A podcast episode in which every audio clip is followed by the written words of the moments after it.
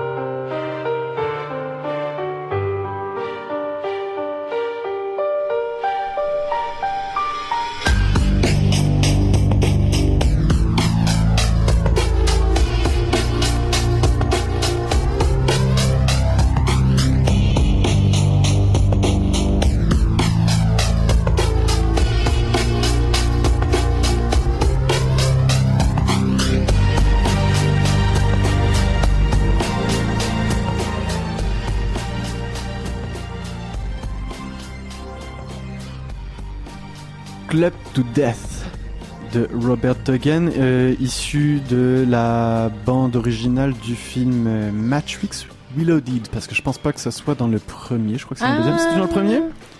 Moi, j'aurais dit le premier, mais euh, là, tu mets un doute. En tout cas, moi, ça m'a mis la pêche d'entendre ça et ça met bien dans l'ambiance de l'intelligence artificielle, quand même.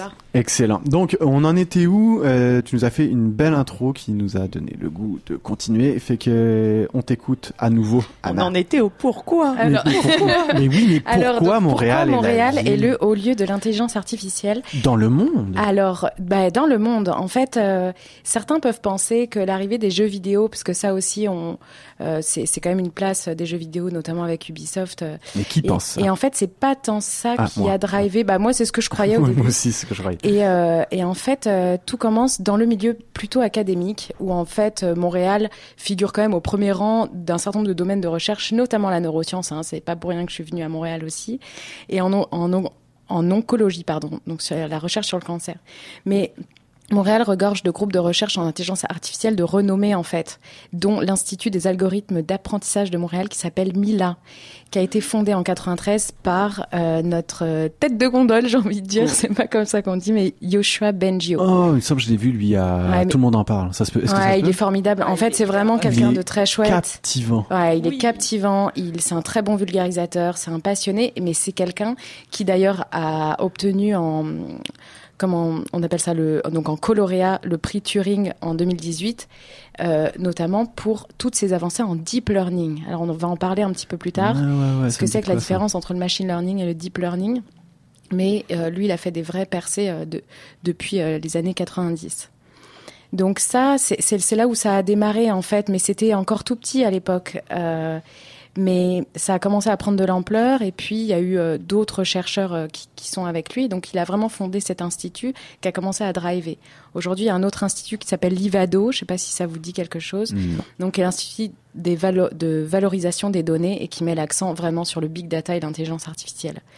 Donc euh, lui a, a permis de driver ce laboratoire et cet institut et aujourd'hui, en, enfin en 2017, euh, on comptait 11 000 étudiants et plus de 300 chercheurs qui Ouh. travaillent de près ou de loin sur l'intelligence artificielle. Là, même. par exemple, euh, donc moi, là, j'étais dans un stage de quatre semaines en intelligence artificielle. Vous avez vu un, un inter université, mais euh, euh, la semaine prochaine, il y a la Summer School justement de Mila qui démarre du 9 au 13 septembre pour former former beaucoup de gens justement à maîtriser ces, ces techniques de, de code en fait sur euh, sur l'intelligence artificielle et, et sur le big data. Donc derrière, qu'est-ce qui s'est passé? Donc ça, c'est dans les années 95 et 2000. Et ben derrière, qu'est-ce qui se passe? C'est que tout de suite, tu as le GAFAM qui arrive. Donc euh, il y a IBM euh, qui, a, qui a financé et, et qui est notamment dans Mila. Il y a Google aussi, Google Brain, intelligence artificielle qui est dirigé par Hugo Larochelle de l'université de Sherbrooke.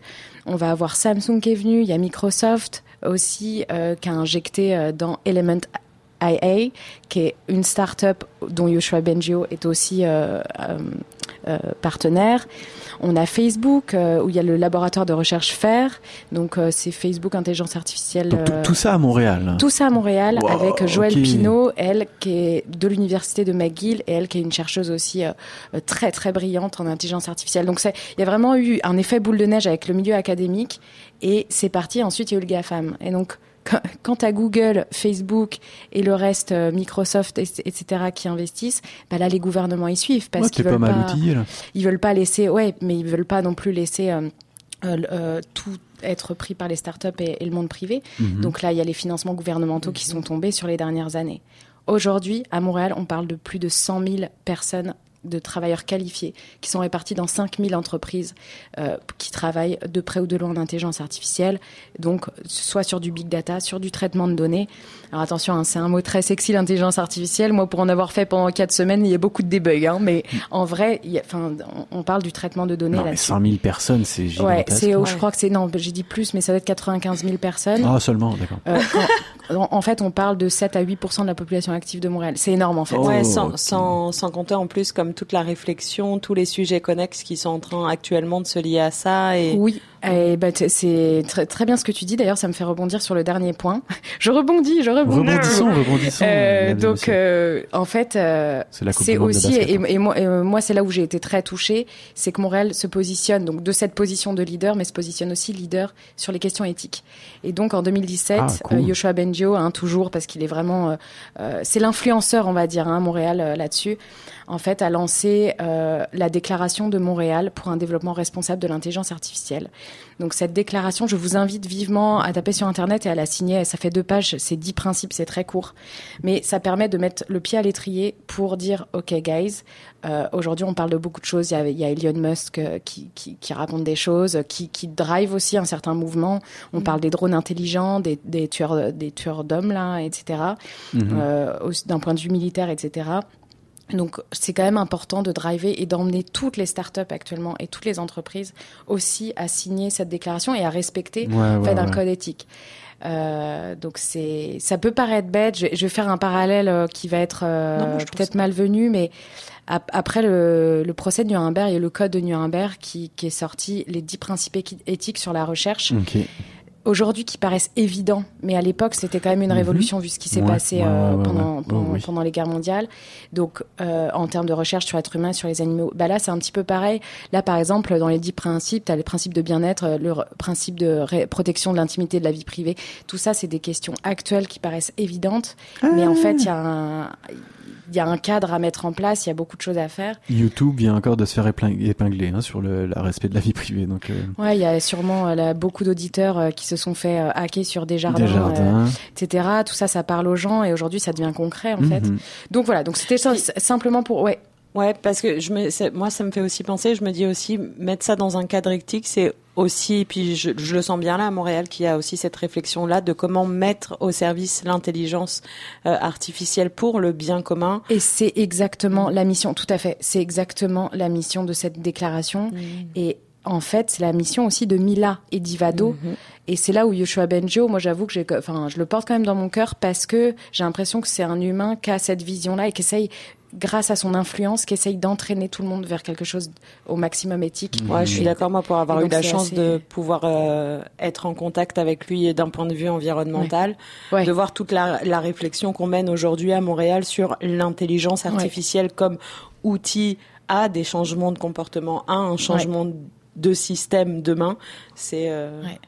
À la fois intéressant et possiblement très impactant là. Mhm. Ouais, non, tout à fait. C'est vraiment le mettre au service de l'être humain. Alors, euh, je vous propose de passer euh, à la- un petit peu pour euh, les auditeurs euh, qui ne connaîtraient pas du tout le principe de l'intelligence artificielle, revenir un petit peu sur c'est quoi en fait Ben oui. Ouais, tu Pourquoi on appelle ça euh, l'intelligence euh, artificielle. Donc, moi, ce que je veux vous parler, c'est l'inspiration euh, mutuelle des neurosciences et de l'intelligence artificielle. Donc, tout a commencé dans les années 50 où on est quand même sur un neuromimétisme, c'est-à-dire que on part euh, d'une méthode de calcul en fait euh, de données. En fait, le but c'est de faire du traitement de données. Un, on est dans on est dans le milieu mathématique. Et donc, ça va être de euh, comprendre et simuler le fonctionnement du cerveau pour reproduire des phénomènes cognitifs. Ça, c'est l'intelligence artificielle. Et qui va être basée, entre autres, sur le connexionnisme. Donc, ça va être de créer des connexions entre des neurones artificiels. Mhm.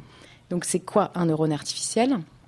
Alors, d'abord, un neurone biologique, euh, en fait, euh, reçoit donc euh, vos neurones, hein, à tout le monde, reçoit des entrées ou des signaux qui sont transmis par d'autres neurones, par euh, donc des synapses. hein. Même Ça, ça- ceux de Maxime Bernier fonctionnent comme ça? Oui, tout à fait, Ah, même putain, lui, euh, tous, même même une petite souris, sûr, euh, même même même un ver de terre. Ah ouais.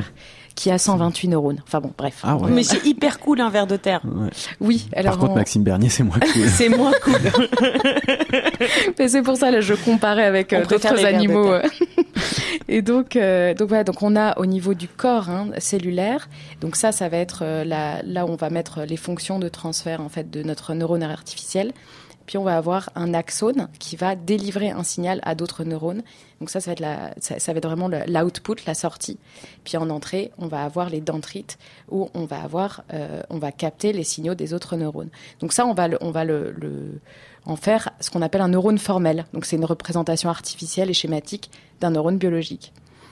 Donc les synapses, le contact entre deux neurones sont modélisés par des poids. Et puis le corps cellulaire est modélisé par la fonction de transfert, appelée aussi fonction d'activation. On active ou pas un neurone. Puis l'axone, c'est l'élément de sortie. Hmm. Donc à partir de ça, on va avoir plein de fonctions qui vont être tirées aussi du milieu biologique euh, de, la neuroscience. Donc la fonction de transfert en soi, c'est la fonction de combinaison de tous les inputs des autres neurones qui sont venus sur un neurone.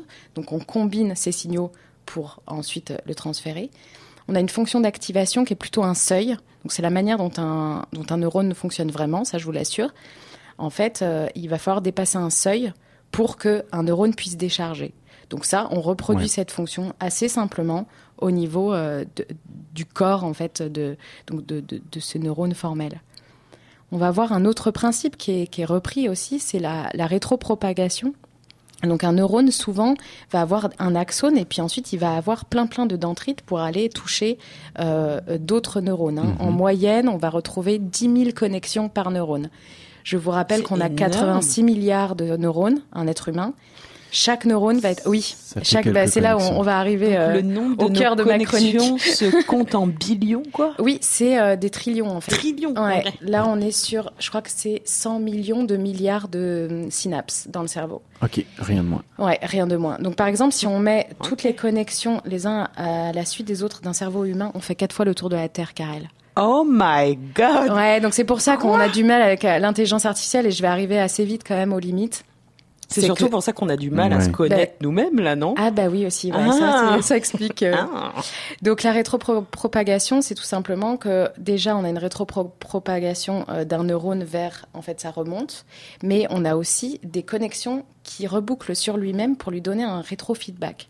Donc ça, c'est des choses qu'on a réussi à modéliser il n'y a pas si longtemps encore, et on développe comme ça des architectures de réseaux de neurones pour modéliser au plus proche, en fait. Comme une mémoire neuronale, un peu Est-ce que c'est Mais tout à fait. Et, euh, et je viens. Bah, dis donc, vous êtes bien connectés. on est connectés. Hein. Quand, je te dis que c'est passionnant, c'est pas juste pour te faire plaisir.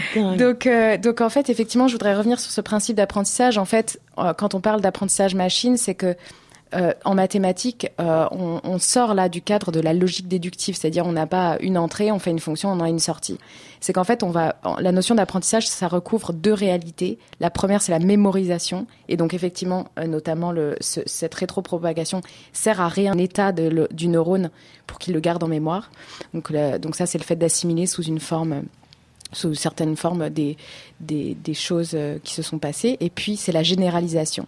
Donc, ça, on va être capable, grâce aux exemples appris, donc c'est-à-dire qu'on va se faire passer plein d'exemples les uns à la suite des autres, on va mémoriser tout ça. Mhm. Et après, on va essayer de le généraliser. C'est un petit peu ce que j'ai fait. Moi, j'ai dans, dans, mon code, pendant les quatre semaines, j'ai passé plein, plein, plein d'essais. Et euh, c'était un apprentissage supervisé, c'est-à-dire que je, je disais à mon code, bon bah ça c'est un exemple qui a été mémorisé, celui-ci non. Et puis comme ça, au fur et à mesure, il apprenait en fait des patterns, des patrons qu'il voyait euh, dans mes données. Et puis ensuite, je pouvais le tester parce qu'il avait appris. Donc ça, c'est la base de l'intelligence artificielle, de ce qu'on appelle l'apprentissage machine. Et en fait, euh, à, partir de ces neurones-là et de, ces principes-là, on va en faire des architectures de réseau qui vont apprendre plus ou moins bien en fonction des exercices. Donc on va avoir euh, ce qu'on appelle la famille des réseaux à propagation avant, c'est-à-dire que justement, il n'y a pas de rétropropagation. Donc ça, euh, c'est intéressant. Ça s'appelle le perceptron simple. Donc on a une seule couche. On a un neurone en entrée, un neurone en sortie. Mhm. Mais on va avoir des réseaux bien plus complexes que ça avec euh, des, ce qu'on appelle des couches cachées. Et donc c'est là où on, on, passe dans le deep learning. Le deep learning, en fait, c'est tout simplement, c'est pas sorcier. Hein. À la place d'avoir un neurone d'entrée, un neurone de sortie, on a un neurone d'entrée. Et puis on va avoir un certain nombre de couches cachées. Puis enfin, on va avoir un neurone de sortie. Le deep learning commence quand tu quand as une, une première couche en fait. Et euh, excuse-moi, euh, Anna, du coup, genre comme ces les différentes couches, elles servent à quoi? C'est quoi du coup la différence quand t'as qu'une couche puis quand t'as plein de couches? Eh bien, tout simplement à ajouter des niveaux de complexité. Euh, et des, des niveaux de complexité. C'est-à-dire que si tu as un seul neurone, tu peux faire une fonction. Donc tu vas pas pouvoir faire toutes les fonctions, euh, ça va être plutôt linéaire. Pour introduire de la non-linéarité, donc là on va rentrer quand même dans le monde mathématique, mais ça va nous permettre de faire des rétropropagations, etc., et de rajouter des complexités à chaque phénomène ou à, chaque chose. C'est à ça que ça sert. Il y en a, ils peuvent pas parler et réfléchir en même temps. Ok. Donc, euh, Suivez mon regard. Donc, on va avoir d'autres types d'architectures qui vont servir à d'autres choses. Donc, par exemple, le réseau de neurones à convolution, c'est, ça a été inspiré du cortex visuel de l'être humain. Donc, en fait, on va mettre des groupes de neurones entre eux euh, qui vont, parce que le cortex visuel, quand on regarde euh, euh, un paysage par exemple, on va avoir, en fait, on, on va combiner d'abord des petites parcelles de, de, de l'image. Donc voilà, on en a plein, on pourrait en discuter des heures.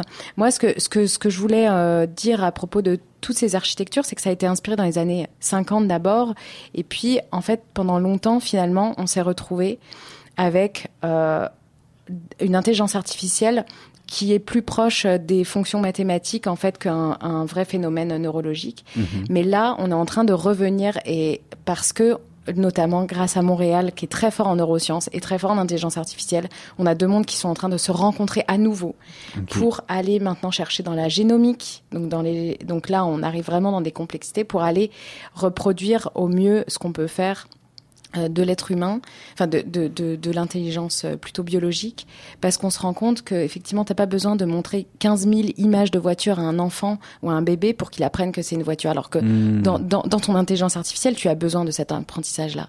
Donc on se rend compte qu'on est encore très loin des capacités extraordinaires, en fait, parce que on a quand même 86 milliards de neurones dont chaque neurone est connecté à 10 000 autres neurones. Et ça, aujourd'hui, c'est pas le but de l'intelligence artificielle, c'est pas de reproduire ça. Ça va être de faire des applications de reconnaissance vocale, etc. Donc on n'est pas euh, sur euh, non plus euh, encore, on n'en est pas arrivé à la science-fiction euh, total de, de reproduire l'être humain. Qui pas des robots tueurs. Non, mais par contre, on travaille très fort pour comprendre l'être humain et pour pouvoir utiliser, Exactement. grâce à l'intelligence artificielle et à toutes les choses de la neuroscience, utiliser comme le meilleur de nous pour arriver à des finalités type euh, changement de comportement, euh, prise en compte de nos milieux. Euh. Exactement. Et j'aimerais peut-être clôturer cette cette chronique par une citation que j'aime beaucoup, mais bah, je, je, voilà, je vous l'ai dit. Donc c'est une citation de Fred Hoyle de 1964 qui était astronome et qui a une citation qui a été reprise par Richard Dawkins dans The Extended Phenotype. Je sais pas si vous, bref. Alors c'est parti. Vu sous cet angle, la question parfois posée est-ce que les ordinateurs peuvent penser est un peu ironique. Ici, bien sûr, les ordinateurs sont fabriqués à partir de matériaux inorganiques. Ceux qui se posent une telle question, que pensent-ils qu'ils sont eux-mêmes? Simplement des ordinateurs, mais beaucoup plus compliqués que tout ce que nous avons encore appris à fabriquer. N'oubliez pas que notre industrie informatique créée par l'homme n'a que deux ou trois décennies, alors que nous sommes nous-mêmes le produit d'une évolution qui s'est opérée au cours de centaines de millions d'années.